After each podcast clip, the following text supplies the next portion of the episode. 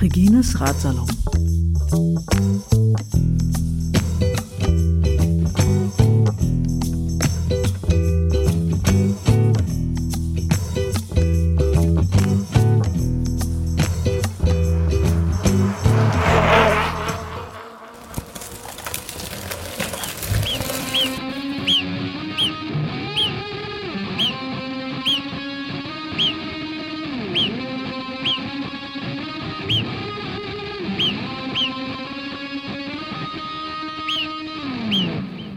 Grüezi, Ciao und Salü.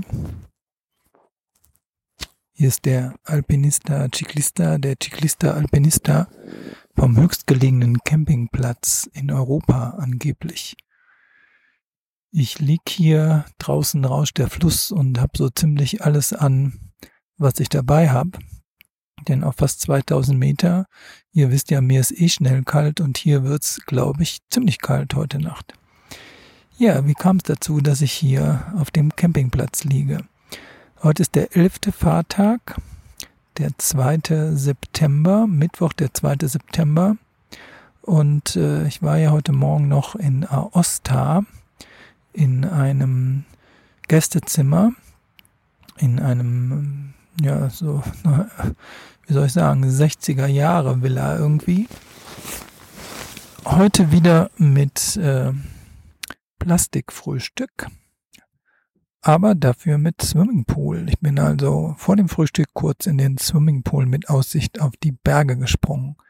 Könnt ihr, wenn ihr wollt, auf meiner Joni-App ähm, in dem Tagebuch das Foto sehen. Dann hatte ich eigentlich vor, nach Aosta runterzufahren und einen ernsthaften Kaffee und noch ein ernsthaftes Croissant oder was anderes Leckeres zum Frühstück zu essen und mir diese auf den ersten Blick recht schöne, ursprünglich römische oder noch ältere Stadt anzuschauen.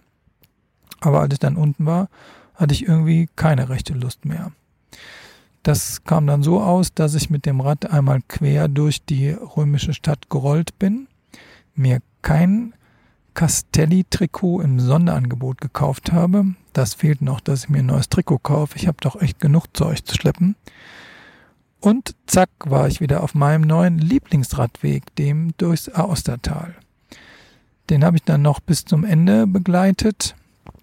Und dann ging es wieder auf die Staatsstraße, die SS 26 und relativ bald aus dem Aostertal raus in das Val Saverange, wo ich jetzt ganz oben am Talende sozusagen hier auf dem Campingplatz liege. Als ich da hochfuhr, dachte ich irgendwie zum einen, Mensch, bin ich froh, dass meine Tubeless-Reifen so gut halten. Ich habe echt kaum Probleme, dass der Luftdruck äh, niedriger wird. Das ist echt verblüffend. Und bin auch ganz froh, dass ich meine Kette gewachst habe. Nicht geölt, sondern gewachst. Das scheint ganz gut zu funktionieren. Aber heute ist das irgendwie ein bisschen laut, oder? Und dann gucke ich hin und stelle fest, nee, ist gar nicht die Kette, sondern der Schaltzug vom vorderen Umwerfer, der bei jeder Kurbelumdrehung an die Kurbel kommt, weil er sich irgendwie da rausgebogen hat. Das ist ja jetzt blöd, wenn ich jetzt irgendwie 1500 Meter rauffahre und dann immer auch so langsam trete und das dann höre. Das will ich nicht. Also bleibe ich auf der quasi auf dem Kreisverkehr am Rande stehen, wo es hochgeht.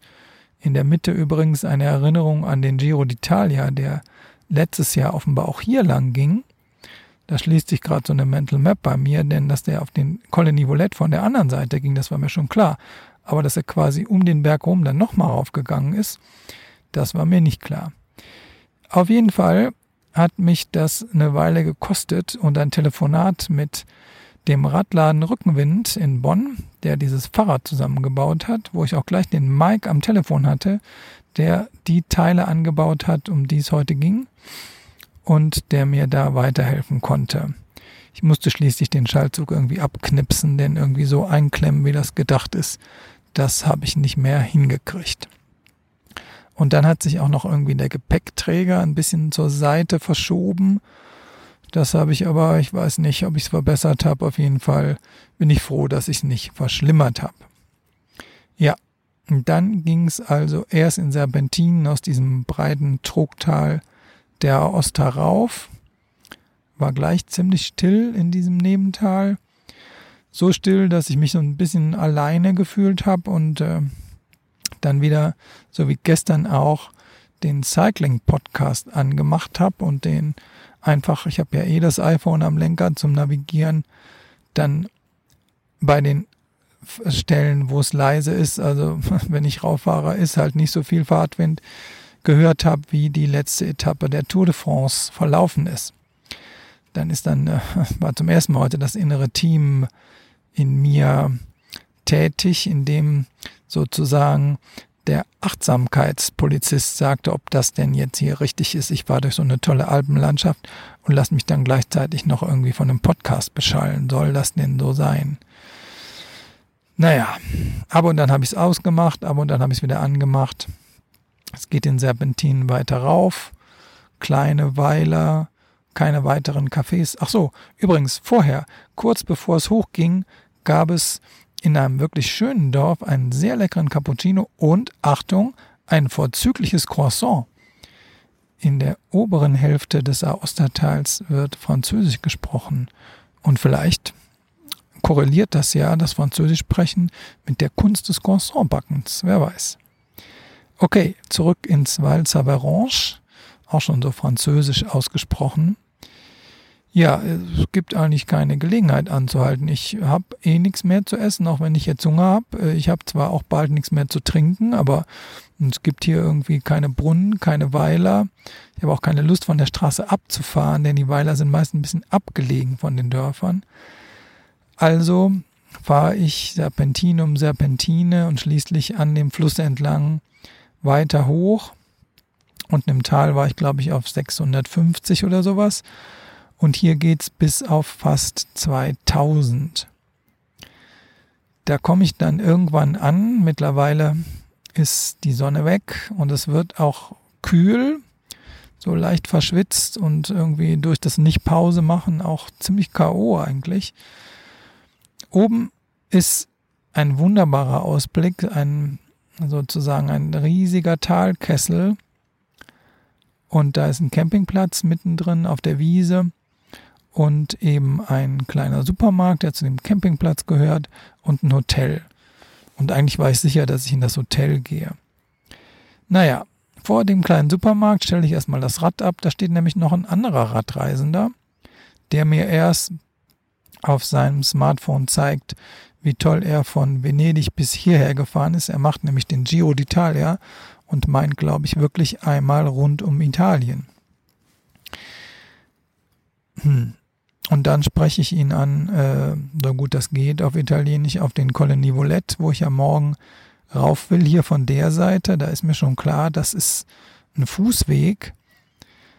Er meint aber ganz klar, mit dem Gepäck, was ich habe, no chance, das geht gar nicht. Okay, in meinem ausgehungerten und leicht frierenden Zustand ist das nicht die Botschaft, die ich hören will. Ich gehe ins Hotel, um mir ein Zimmer zu buchen, lass mir eins zeigen, stehe vor der Rezeption, darf das Fahrrad reinschieben, bin dabei, das Gepäck abzuladen und erstarre irgendwie. Irgendwas ist hier falsch. Zum zweiten Mal heute ist das innere Team schwer beschäftigt, was zu debattieren. Das Zimmer, was mir gezeigt wurde, da, da schaue ich irgendwie quasi auf die Bergwand hinter dem Hotel und nicht in dieses wunderbar schöne Talkessel-Szenario, was man hier von fast überall sieht, außer von diesem Zimmer. Und außerdem ist in diesem Hotel außer mir scheinbar niemand es geht mir, glaube ich, wie so ein Kind, das merkt, draußen wird gespielt und ich soll hier drin bleiben. Auf jeden Fall stehe ich da wie erstarrt und sage irgendwann dem Rezeptionisten, der mittlerweile schon meinen Ausweis kopiert hat, dass es mir leid tut, aber dass ich nochmal nachdenken müsste. Geh wieder raus. Und schlag mein Zelt auf, in dem ich ja jetzt liege, wie ihr seht bin echt ganz froh, dass ich mich da so gemanagt habe und nicht meinte, wer A sagt, muss unbedingt B sagen, sondern wie bei Bertolt Brecht, wer A sagt, muss nicht B sagen. Er kann auch erkennen, dass A falsch war. Ja, mal sehen, was ich morgen dazu sage. Jedenfalls habe ich mich dann angemeldet für den Campingplatz. Das macht man in diesem kleinen Supermarkt. Und da sagte mir die Verkäuferin, die besser Deutsch als Französisch konnte, geschweige denn ich Italienisch, dass es ja auch möglich sei, zu Abend zu essen in dem Refugio, was hier zu Fuß in zehn Minuten zu erreichen sei. Ja, das war doch für mich dann der Kompromiss. Ich zählte und gehe Abendessen, da sitze ich dann noch in Warmen und kann auch noch ein bisschen in Ruhe Tagebuch schreiben. Das habe ich jetzt gemacht. Salat zur Vorspeise, Pasta mit Gemüse als Hauptgericht und noch ein Kaffee als Nachtisch. Jetzt liege ich im Zelt, der Fluss rauscht, vielleicht einer der höchsten Orte, an denen ich übernachte, obwohl, wenn es wirklich weitergeht hinter Turin, auf diesem Wegen der Torino-Nice Rally, da gibt's auch Orte über 2000 Meter. Wobei ich mich bei diesen Temperaturen jetzt fast frage, ob es so klug ist, da oben zu bleiben und nicht dafür Sorge zu tragen, dass ich doch irgendwo unten übernachte. Anyway, jetzt versuche ich es mal mit Schlafen. Habt's gut, bis bald, der Stefan.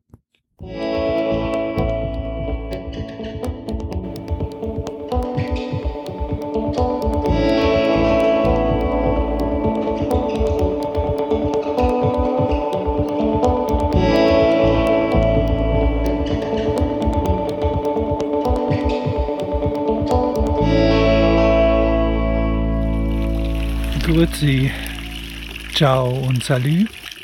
Guten Morgen am 3. September, 9.15 Uhr. Gerade habe ich ähm, das Schild zurückgegeben, das man hier als Pfand kriegt auf dem Campingplatz. Man muss den Ausweis da lassen und kriegt ein Schild und am nächsten Morgen beim Bezahlen gibt man es zurück. Auf dem Schild war Eis. Ähm, ja, es ist trotzdem alles abgebaut. Ich habe es geschafft, nicht zu frieren bisher. Und ähm, jetzt suche ich mir mal den Weg auf den Colony Vonette. Äh, da wird es klar sein, dass ich das Fahrrad schieben muss. Ich hoffe, dass ich äh, nicht das Gepäck abmachen muss und erst das Fahrrad hochtragen und dann das Gepäck hochtragen. Und ja, bin mal gespannt. Jetzt muss ich erstmal hier auf dem Komoot diesen Weg finden. Bis später. So, kaum 100 Meter gegangen und schon habe ich äh, mich einmal vergangen, falschen Weg gegangen und musste dann halten, um zwei der 13 Kleidungsstücke, die ich heute Nacht anhatte, abzulegen. Mein Ziel ist tatsächlich jetzt erstmal ein bisschen in Gang zu kommen und dann zu schauen, ob es irgendwie eine flachere Stelle gibt, wo ich diese super nassen Sachen, die an meiner Taschen hängen, mal ausbreiten kann und dass die ein bisschen trocknen, um mich dann so anzuziehen, dass ich den Rest des Weges weitergehen kann. Mal sehen, wie das geht. Also Strava sagt mir, dass ich 200 Meter bisher unterwegs war. Und ich spreche von Streckenmetern, nicht von Höhenmetern. Und äh, jetzt habe ich mir die normale Fahrradkluft angezogen, weil es ist so dermaßen anstrengend, das Rad hier hochzuhieven. Und äh, das erste kleine Drama hat sich auch schon abgespielt. Und zwar hätte ich fast meine Daunenjacke verloren, weil die den Berg runtergekullert ist. Kamen Gott sei Dank ein paar Wanderer und haben mir die gezeigt. Und äh, ja, ich hatte das Gefühl, es ist was runtergekullert, irgendwie aus dem Augenwinkel und bin dem nicht genug nachgegangen. Also da muss ich heute jetzt wirklich aufpassen, erstens auf meine Kräfte und zweitens, dass nichts verloren geht, weil natürlich die, die ganzen nassen Sachen und das ständige Umziehen ich mich hier immer wieder am Berg ausbreite und der Berg ist nun mal ein steiler Berg. Okay, nehmen wir mal das nächste in Angriff. 400 Streckenmeter weiter, kein Witz, packe ich das Zelt nochmal aus und prüfe, ob nicht die Heringe hinten rausgefallen sind, weil ich das ja immer wieder so steil nach oben hiefe, dass das echt passieren kann. Bin mal gespannt, wie viele Kratzer meine Kurbel und äh, vielleicht auch meine Felgen haben, wenn ich oben bin. Wie häufig ich mit dem Schienenbein gegen irgendwelche Pedale gekommen bin. Aber ich freue mich, wenn ich wirklich hochkomme. Äh, und übrigens äh, bin ich mittlerweile auch ein Meister im U-Turn Handlebar wechseln. Ich habe also an der einen Hand das Fahrrad, äh, beziehungsweise an beiden Händen das Fahrrad, an der einen Hand den Lenker, an der anderen Hand den Sattel. Und es wird halt relativ schnell anstrengend und je nachdem, ob dieser Single Trail rechts oder links jetzt Platz lässt, um das Rad zu schieben, muss ich dann wechseln. Linke Handsattel, rechte Handlenker und wieder rechte Handlenker, linke Handsattel. Und wie macht man das, wenn es extrem steil ist und das Rad mit insgesamt 25 Kilo Gewicht nicht nach hinten rollen soll? Dazu könnte ich jetzt ein paar Videos drehen. Ich lasse das mal und gehe erstmal weiter. So, ich bin fast anderthalb Stunden unterwegs und 1,2 Kilometer vorangekommen. Und das war der sanfte Teil dieses Hike-Anstiegs, nämlich der, der parallel zum Nivolette-Fluss, das steile Tal rauf geht. Jetzt kommt was, was deutlich steiler ist. Das heißt, ich muss meine Taktik ändern und ich werde es jetzt so machen, dass ich das Gepäck abmache hier irgendwie in die Büsche tue, erst das Fahrrad hochtrage und danach das Gepäck holen komme. Oder umgekehrt. Mal sehen. Ziemlich genau einen Kilometer weiter ist die steile Stelle vorbei. Ich habe das Fahrrad an einer Lerche angeschlossen, gehe jetzt wieder runter und hoffe, dass das Gepäck noch da ist. Ciclista Alpinista. Also, das ist jetzt wirklich Alpinismus. Wobei, was Alpinismus ist, kann ich ein andermal noch was zu sagen. So, also, Ruff, Raff. Schauen wir mal, ob das Gepäck noch da ist.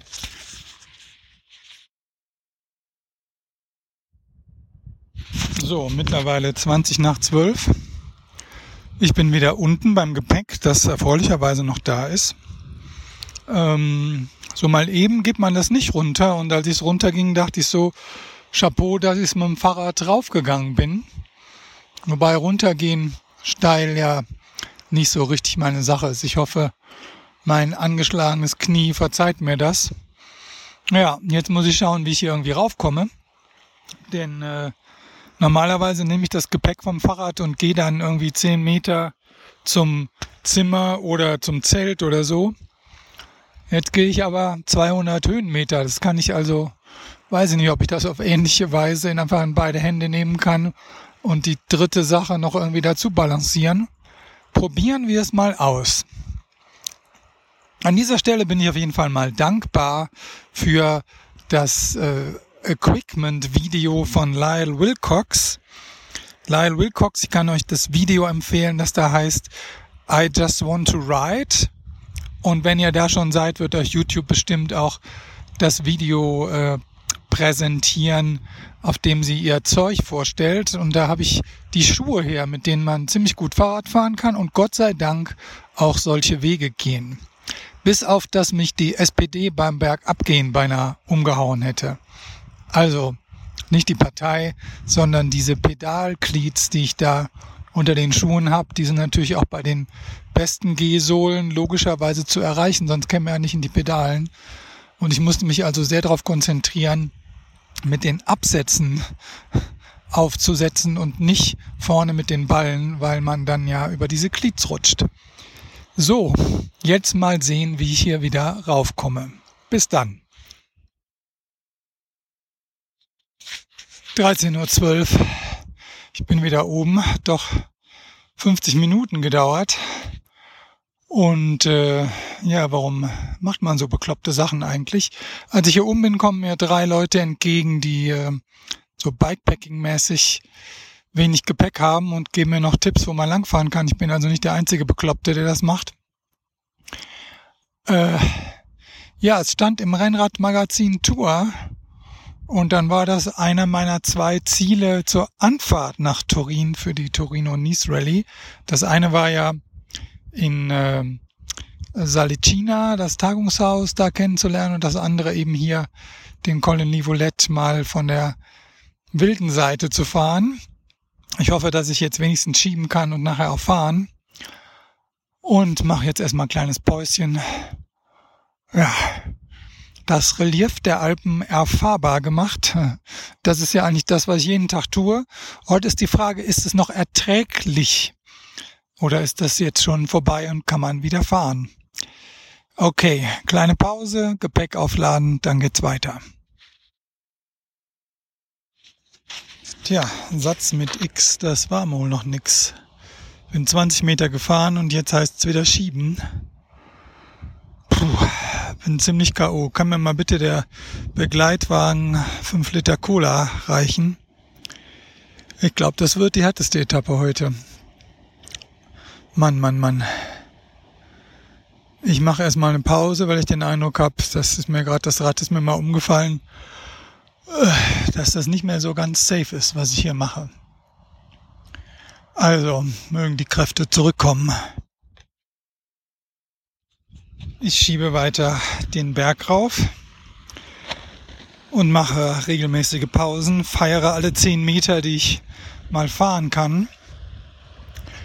Und äh, ein Fehler, den ich heute Morgen auch noch gemacht habe, war, ich habe mir nur eine Flasche Wasser mitgenommen vom Campingplatz, weil ich dachte, erstens, es ist ja noch kalt und zweitens, äh, das Wasser wird schon kommen.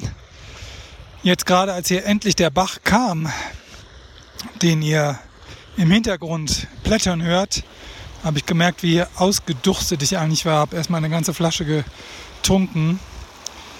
Türkistes, tolles Blau könnte man reinspringen und würde sich eine Unterkühlung holen. Mache ich jetzt in meinem Zustand nicht, sondern eine kleine Pause und es geht weiter.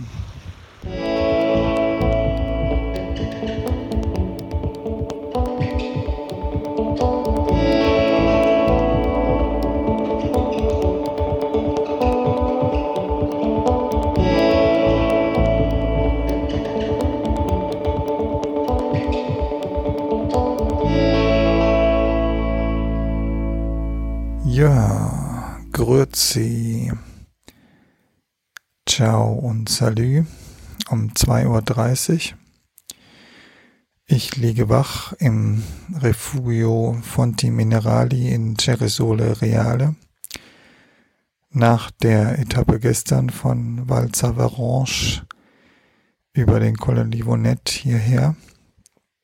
Und äh, da dachte ich, ja, dann kann ich auch noch die abschließenden Worte oder die abschließende Nachbetrachtung zur zwölften Etappe Bike and Hike von Valsavaranche über den Colle Livonet nach Ceresole Reale bringen. Ich bin dann also tatsächlich aus dieser Hochwüste auf 2300 Meter, auf der man wirklich kaum fahren konnte, endlich an einen Fahrweg gekommen, habe mich wirklich gefreut, dass ich da im Hintergrund Autos stehen sehe, weil das ja heißt, dass da eine einigermaßen ordentliche Chaussee zu erwarten ist.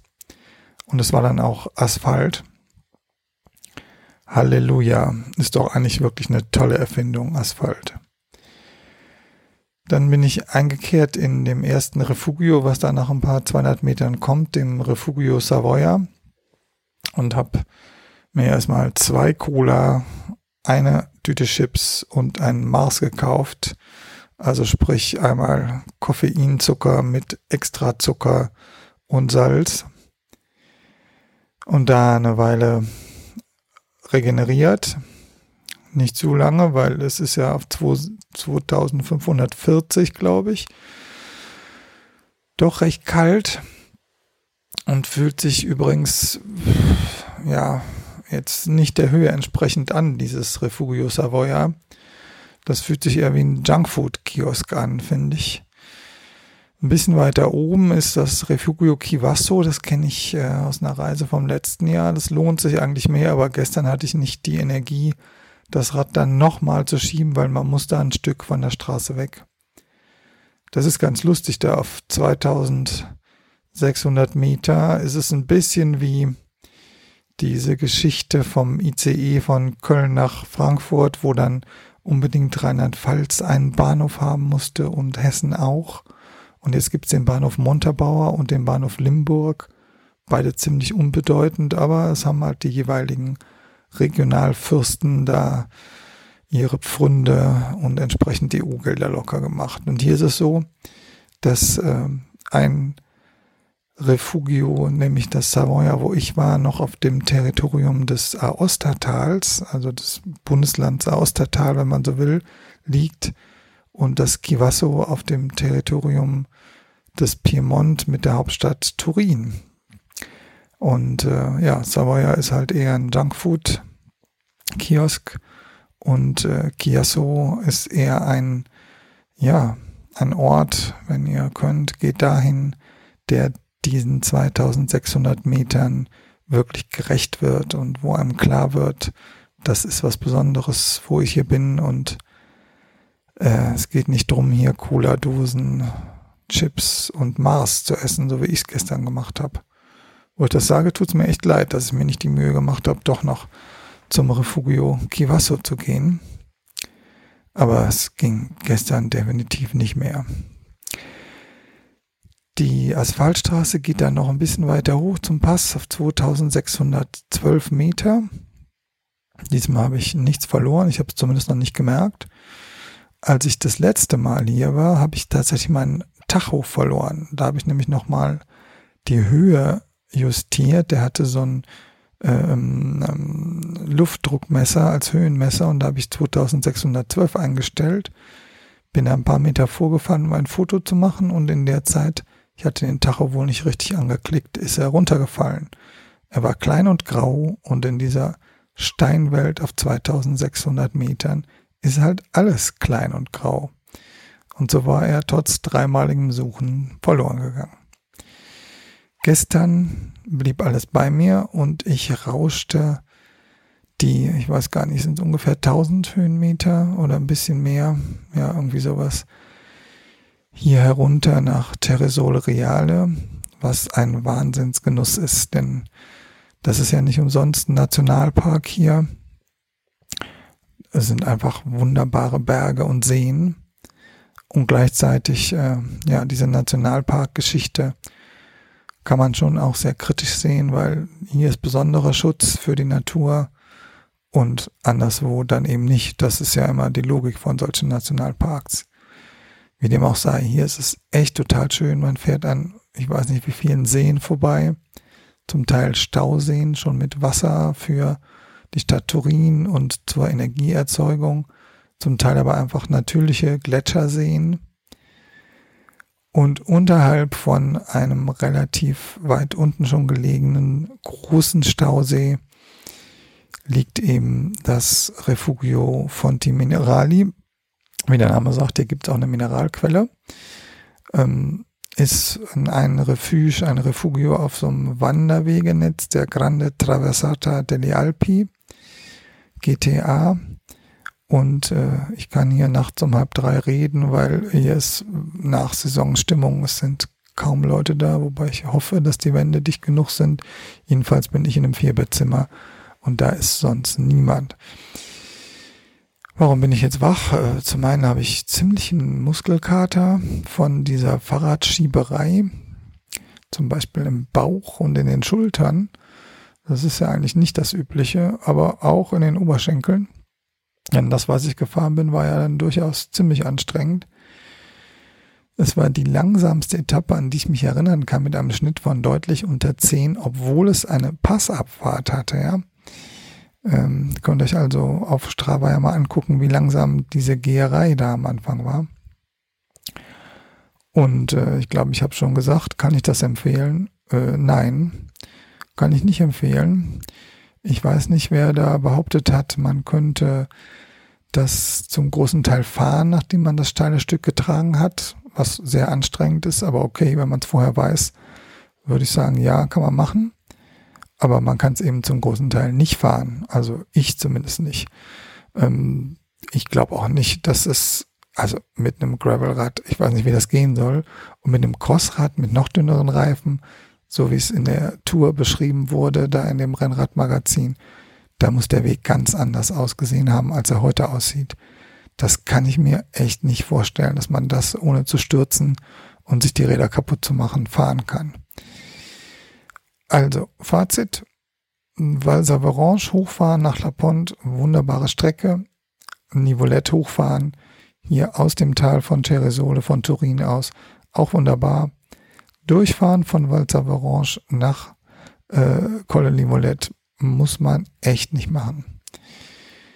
So, jetzt hoffe ich, dass ich weiter schlafen kann und wünsche euch eine gute Nacht.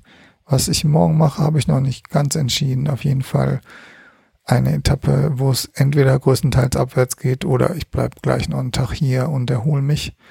Es geht ja jetzt auf Turin zu oder ich lasse es links liegen, weil ich weiß nicht, ob Städte jetzt in der Pandemie ein guter Aufenthaltsort sind.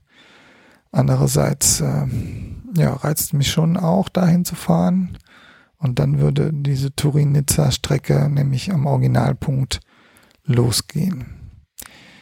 Muss dann irgendwie auch entscheiden, ob sie wirklich in Nizza enden soll, weil das ja zumindest nach momentanem Stand hieße, wenn ich nach Hause komme, Test und Quarantäne.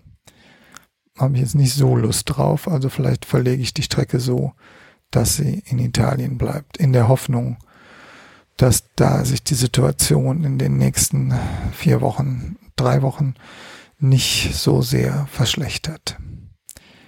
Also schlaft besser als ich, wählt eure Fahrradstrecken gut aus und wenn ihr Bike and Tike macht, überlegt euch, ob ihr das wirklich wollt. Ciao, habt's gut. Gute Nacht, der Stefan.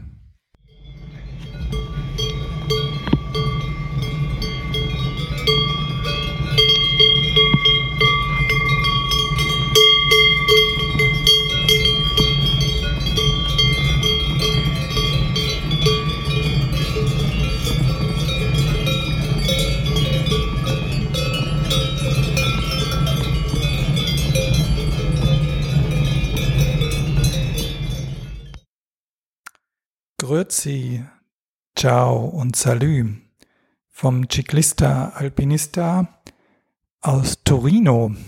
Das Zwischenziel Torino ist erreicht. War mir gar nicht klar, dass das auch so eine Bedeutung hat, als ich dann dieses Stadtschild sah. Ja, und ihr hört es, ich bin in einem ziemlich kahlen Raum.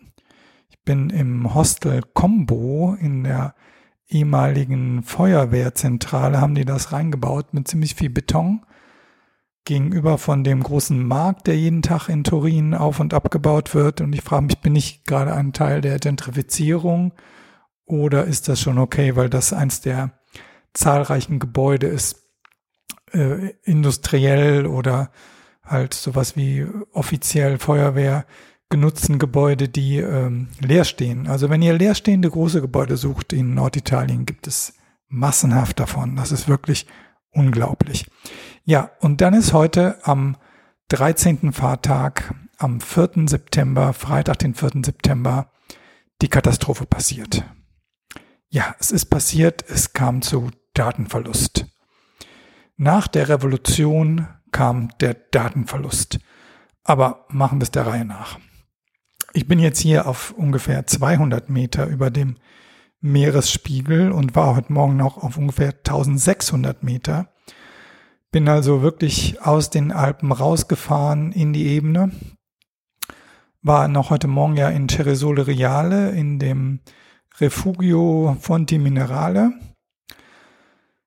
Da bin ich ziemlich groggy noch aufgewacht von der Etappe gestern. Wollte eigentlich kaum aufstehen habe auch das Yoga geschlampt, hatte den Eindruck, boah, ich habe mich gestern so vielseitig bewegt durch diese Radschlepperei, dass das irgendwie nicht nötig war. Wäre natürlich doch gut gewesen. Anyway, 8.30 Uhr stand ich vor dem Raum, wo es eigentlich Frühstück gibt. 8 Uhr hatte ich gesagt, dass ich frühstücken wollte und äh, ich hatte erstmal noch eine Viertelstunde Zeit mit einem Mitreisenden, der auch im Refugio war, aus Gent in Belgien zu reden.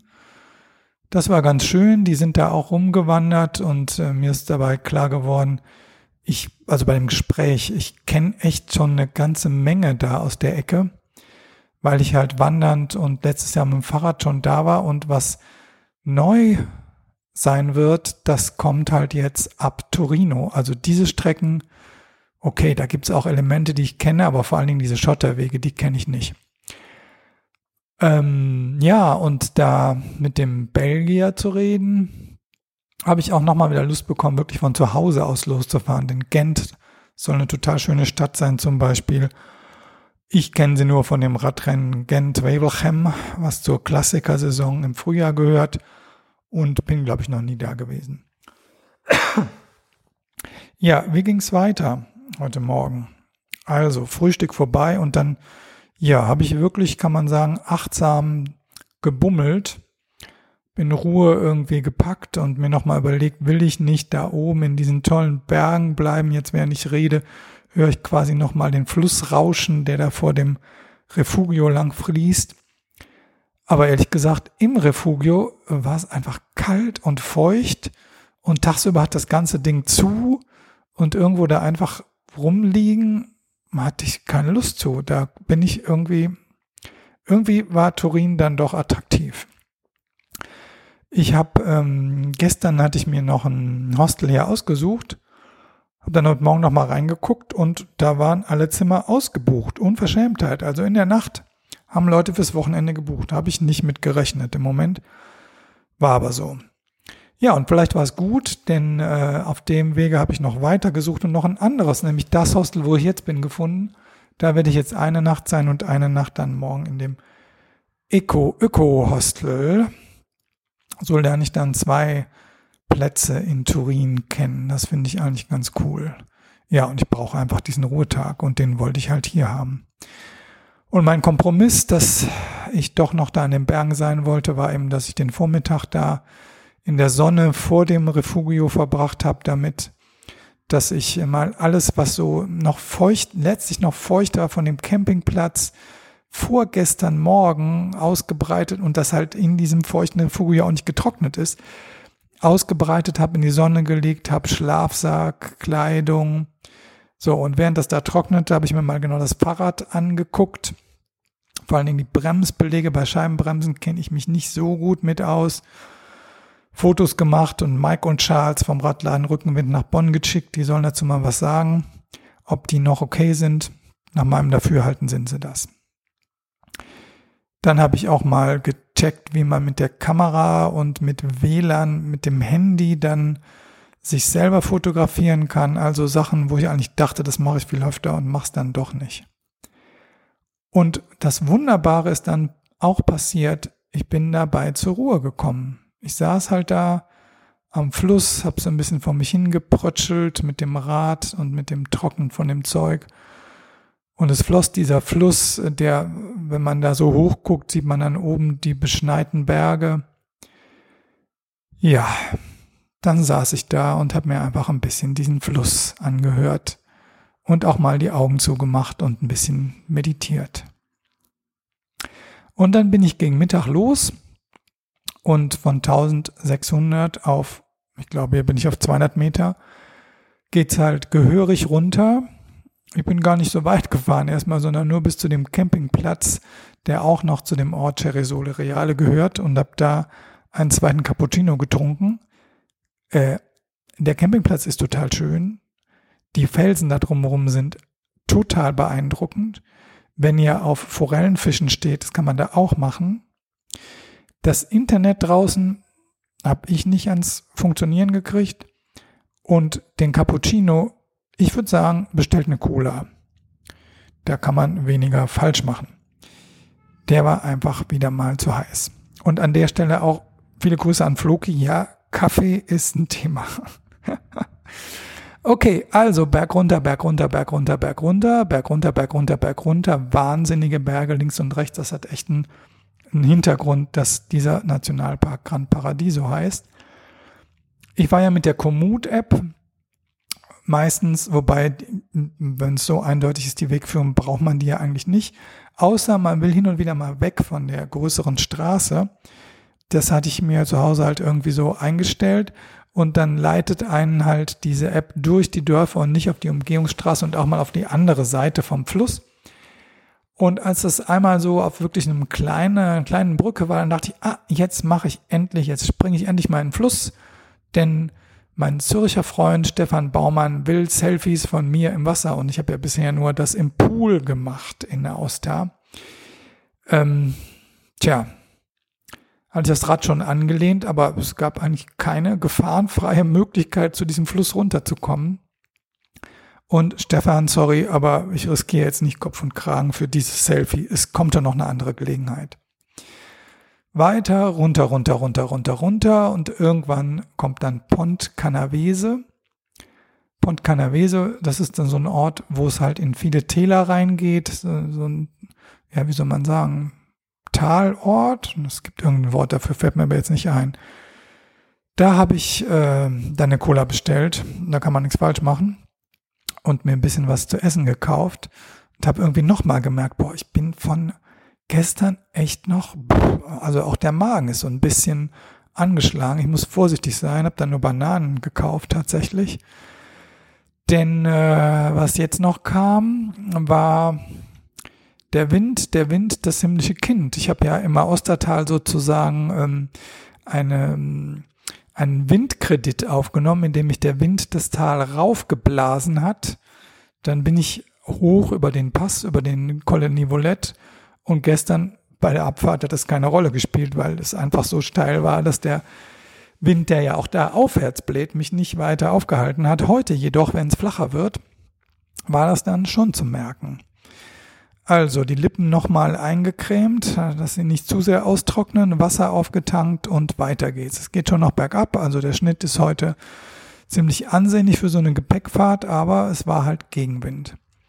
Und es wird auch nach und nach, wird es irgendwie mehr Verkehr, mehr Verkehr, mehr Verkehr. Und ähm, dann bin ich plötzlich in der Gated Community. Also ich war in so ein Dorf und die Komoot-App leitet mich mal wieder in eine kleine Nebenstraße, die so schräg durch das Dorf geht, damit man wenigstens da nicht auf der Hauptstraße bleiben muss. Und in diese Straße kann man auch reinfahren. Es sind schon erstaunlich viele Zäune überall. Man kann aber nicht rausfahren aus der Straße, weil da auch ein Zaun ist und ein Tor, was man so nicht aufkriegt. Und die Straße war jetzt nicht so lang, aber ich hatte jedenfalls keinen Bock, da mein Fahrrad über den Zaun zu heben, bin also fluchend wieder zurückgefahren und dann Umweg gefahren. Bei dem Umweg ist mir übrigens eine Banane aus meiner kleinen Lenkertasche rausgefallen und erstaunlicherweise sind die fünf Autos, die danach kamen, nicht darüber gefahren. Ich weiß nicht, ob sie da mit Absicht drumherum gekurvt sind.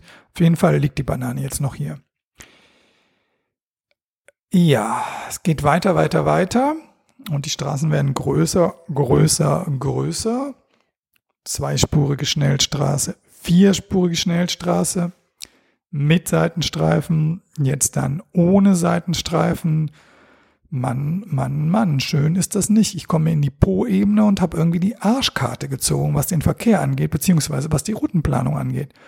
Es kann doch nicht sein, dass es hier keine andere Wege gibt. Hier ist doch so viel Platz denke ich, bleib irgendwo im Schatten stehen und guck mir die Karte mal an. Kann ich richtig was erkennen. Fahr also noch ein bisschen weiter und jetzt kommt wieder zweispurige Straße mit viel Verkehr und ich sehe, dass eine kleine Erhebung kommt, denn 200 Höhenmeter gibt es heute auch irgendwie zu verdienen. Und so viel Verkehr, einer zweispurigen Straße mit Serpentin, nee, kein Bock im nächsten Schatten wieder angehalten, die Komoot-App zum Teufel gejagt und Naviki angemacht. Wird total unterschätzt, glaube ich. Naviki angemacht und den Ort, wo ich hin will, also hier Torino Combo Hostel, ich weiß gar nicht mehr, wie die Straße heißt, Vittoria Emanuele wahrscheinlich. Ansonsten heißen sie ja irgendwie Garibaldi oder Gramsci, da muss ich auch nochmal genau nachforschen, was das eigentlich für Leute sind, die überall Straßennamen haben. Ähm, ja, wollte ich irgendwie ein paar Freunde zu fragen, gucken, ob ich das auch mit einem Interview irgendwie technisch hinkriege. Das wäre ja cool. Ja, also ich stehe da am Straßenrand, zweispurige Straße, viel Verkehr hinter mir und die Naviki-App sagt mir 100 Meter zurückfahren, links ab und es ist ruhig. Es geht bergauf, aber das wäre es ja auf der anderen Chaussee auch gegangen. Es ist bewaldet, es ist kaum Verkehr. Geht doch. Liebe Komoot-Leute, wenn ihr das hört, nehmt es euch zu Herzen. Ich hatte Gravel eingegeben und ihr habt mich auf viel befahrene, zum Teil vierspurige Straßen geschickt. Was denn das für ein Mist? Ähm, ja. Jedenfalls, also kleine Straßen, kaum Verkehr und äh, ja, so eine Luft, die so irgendwie so äh, Po-Ebene Luft, irgendwie äh, relativ schwül, feucht, fühlt sich sehr vertraut an für mich als jemand, der in Bonn da in der Kölner Bucht lebt. Und man sieht im Hintergrund so im Dunst die Berge liegen, aus denen ich komme und wo ich auch wieder hinfahre. Das ist schon eine coole Gegend hier. Tatsächlich aber heute nicht cool, sondern 27 Grad und mir geht mal wieder das Wasser aus. Und dann leitet mich auch diese Navicare auf einen kleinen Umweg und zwar auf den Umweg der Caduti senza croce, also der Gefallenen ohne Kreuz. Wo geht dieser Umweg hin? Er geht zu einem Friedhof und zu einem Denkmal vor dem Friedhof. So ein großer Stein, wahrscheinlich irgendwie vom Gletscher dahin getragen. Und da drauf steht für die Caduti senza croce, ist aber ein Kreuz drauf fand ich jetzt ein bisschen seltsam, weil ich dachte, vermutlich sind das diejenigen, die im Krieg ermordet worden sind und Atheisten waren. Also wenn es jemand weiß, meldet euch. Caduti senza croce. Der Friedhof war sehr steinern, aber ein paar Blumen gab es doch. Und vielleicht wisst ihr das aus Deutschland auch. Wasser gibt's dann auch da. Also hatte ich wieder Trinkflaschen und es ging weiter, weiter, weiter. Weiter, weiter, weiter. Auf schönen Wegen, Naviki konnte das echt gut, denn jetzt war ja irgendwie klar, also ich muss um diese Einfallstraße nach Turin herum, ich muss auch irgendwie unter der Autobahn durch, über die Autobahn rüber, anyway. Es scheint auch sowas wie ein Fahrradwegenetz zu geben hier, mit zum Teil wirklich schönen Wegen, also schöne auch äh, Schotterwege, ausgewiesene Wege, kulturell auch ziemlich interessant, irgendwie an so großen Gehöft vorbei, wo offenbar irgendwie äh, ähm, Urban Gardening ist und äh, ja, steht aber nichts dazu. Und das äh, putzige, ja, putzige, seltsam an diesen Fahrradwegen ist, dass dann zum Beispiel eine Unterführung unter einer großen Straße und die ist einfach halb zugewachsen. Also sie scheint keiner zu nutzen. Egal, Vielleicht haben die Leute zu wenig Naviki hier und zu viel Komoot oder fahren zu wenig Fahrrad. Wobei ich relativ viele, sowohl Rennradfahrer als auch Alltagsfahrer heute gesehen habe. Das kann man schon sagen. Ja, ich fahre also weiter, weiter, weiter. Muss noch mal eine Pause machen, weil es werden doch, mit Naviki ist das halt jetzt ein bisschen weiter. Es werden wahrscheinlich doch irgendwie so 95 Kilometer werden oder was. Und da kommt die Bar Revolution. Klar, da muss ich natürlich Pause machen, zumal sie direkt gegenüber einer Tankstelle ist, also ein richtig schön On-the-Road-Ambiente. Ich trinke vorsichtshalber wieder mal eine Cola, wobei ich da dachte, hm, die haben noch den Kaffee als ihre Spezialität ausgewiesen. Vielleicht hätte ich einen Kaffee trinken sollen. War aber eigentlich ein bisschen spät dafür, aber hm, man muss ja auch, naja. Ich trank also den Kaffee und äh, um die Daten nicht zu verfälschen, halte ich das die Strava-App dann manchmal an, damit nicht irgendwie der Gang zur Toilette den Schnitt verschlechtert und so. Total eitel, total bescheuert, ich weiß. Vor allen Dingen heute bescheuert, weil dadurch dann der Datenverlust zustande kam, denn ich habe das nicht mehr angestellt, was ich erst 16 Kilometer weiter, als ich schon da war, gemerkt habe. Also man kann gar nicht von Datenverlust reden, sondern von nicht produzierten Daten. Und zwar nicht produzierte Daten über die Einfahrt nach Turin. Und die Einfahrt nach Turin war für eine Millionenstadt, eine industrielle Millionenstadt, denn plötzlich gibt's hier wieder Industrie, die produziert, grandios. Also klopft Naviki auf die Schulter. Das waren wirklich schöne Wege. Und äh, dann ging es an einem auch breiten Fahrradweg, bei einem Teil des Fiat-Werkes vorbei, über eine Brücke und dann durch einen großartigen Park, eine wunderbare schattige Allee ähm, bis, äh, also weiter an dem Fluss entlang, bis ziemlich kurz vor dem Ort, wo ich jetzt hier bin und der ist super zentral. Also wer schon mal in Turin war, hier ist halt ein großer Markt und äh, das Feuerwehrgebäude war wahrscheinlich das, was diesen Markt irgendwie beschützen sollte. Ich weiß nicht, wo jetzt die Feuerwehr ist und wahrscheinlich muss sie jetzt Autos beschützen oder so. Auf jeden Fall ist hier jetzt dieses Hostel und Veranstaltungsort und Kneipe sowas drin. Und äh, ja, da kam ich dann an und dann galt es mal wieder eine Entscheidung zu treffen, weil gestern hatte ich mir ein Bett in einem Vierbettzimmer gebucht Ehrlich gesagt auch, weil ich dachte, gestern war ich auch im Vierbettzimmer, es ist ja die totale Off-Season und Pandemie, und das werde ich trotzdem irgendwie für mich haben, ne? Hatte ich aber nicht. Da war noch irgendwie ein junger Mann und ich merkte, dass ich mich,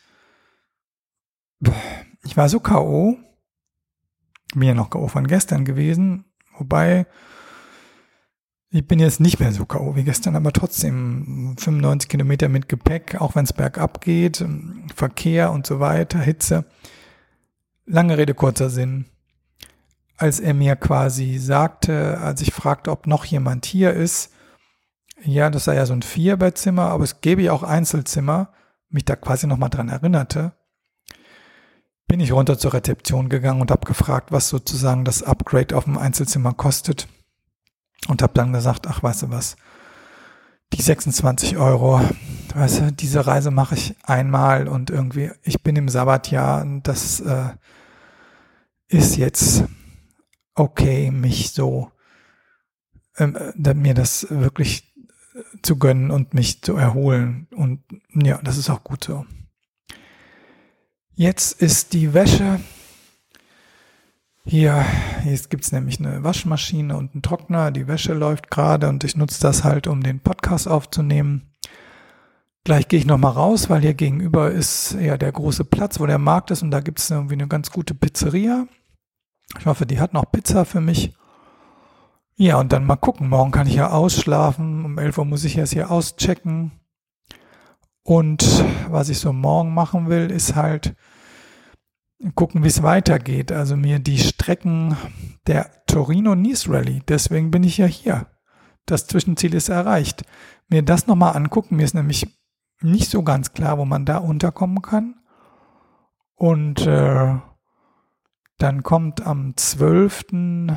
mein Freund Andreas aus Bonn und wir wollen zusammen fahren und da muss ich halt überlegen, wie kann ich so fahren, dass er mich dann gut treffen kann. Und äh, ja, letztlich gilt es auch die Frage zu klären, wenn wir nicht nach Nizza fahren, was ich sehr vermute, ähm, wie fahren wir dann? Also beispielsweise wäre es ja möglich, nach Sanremo zu fahren. Ich finde es nach wie vor schön, irgendwie so eine Reise am Meer zu beenden. Sanremo hat einen Bahnhof und Sanremo hat natürlich auch einen Ruf in der Fahrradszene. Milano Sanremo. Ich könnte mal über den Poggio und den Cipressa-Hügel fahren. Aber ist nicht so wichtig. Hauptsache fahren, Hauptsache bei mir sein. In diesem Sinne, ich hoffe, euch geht's gut und ihr reist ein bisschen mit. Und äh, schönes Wochenende. Habt's gut. Bis dann. Euer Ciclista Alpinista.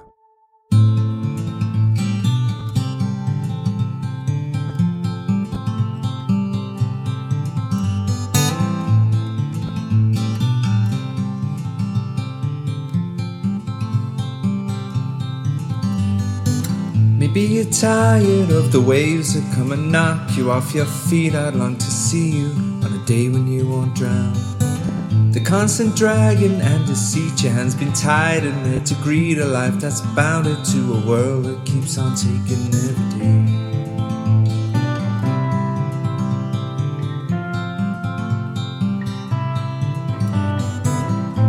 You're tired of the strains, the lonely highs, the constant rains that seep right through you on the days you're coming down.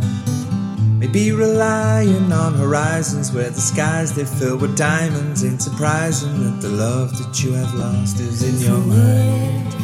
We go, we'll take the highs